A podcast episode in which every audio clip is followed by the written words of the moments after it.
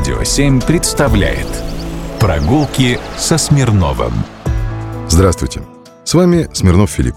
Пойдемте посмотрим на конструктивизм и ар-деко. В фокусе нашего сегодняшнего интереса – Даниловский универмаг. Адрес – улица Люсиновская, дом 70. Годы строительства – 29-34, 20 век. Стиль – конструктивизм и ар-деко. Как было дело? Все новые районы, которые чаще всего в 20-е годы возникали на окраинах Старой Москвы, рядом с окружной железной дорогой и заводами, обязательно включали в себе не только жилье, но и инфраструктуру – школы, детские сады, фабрики, кухни, клубы и универмаги.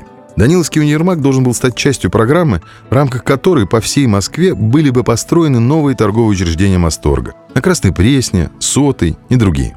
Даниловский Масторг должен был появиться рядом с Даниловским рынком, известным еще с дореволюционных лет.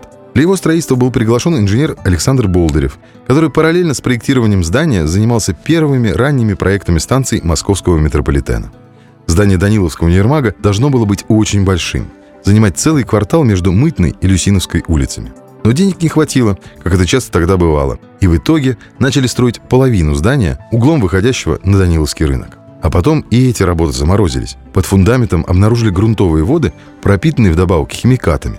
На этом месте долгое время был лакокрасочный завод. Несколько лет универмаг стоял недостроенным, пока за него не взялся архитектор Георгий Алтаржевский, старший брат Вячеслава Алтаржевского, автора проекта Всесоюзной сельскохозяйственной выставки, ныне ВДНХ, здания Киевского вокзала и нескольких московских высоток. Георгий Алтаржевский был известен до революционной России по работе над доходными домами. Он много строил в районе Красных Ворот, Патриарших прудов, всегда следил за развитием архитектуры, работал в Лиссабоне и Париже. Вернувшись в Советский Союз во второй половине 20-х годов и будучи привлеченным к строительству Даниловского универмага, он придал ему модную в Европе эстетику. Так, у изначально конструктивистского здания появились изящные детали, рамки, облицовка дорогими породами камня и довольно изящные элементы интерьера. Даниловский универмаг открылся в 1936 году, и он являл собой совершенно новый тип торгового учреждения, где большое внимание было уделено не только покупателям, но и сотрудникам, ведь им был отведен целый этаж – там работал буфет и были комнаты отдыха. Универмаг пользовался большой популярностью у жителей района и не только. Сюда ездили за покупками со всей страны.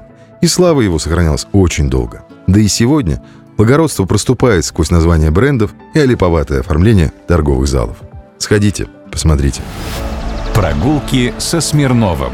Только на «Радио 7».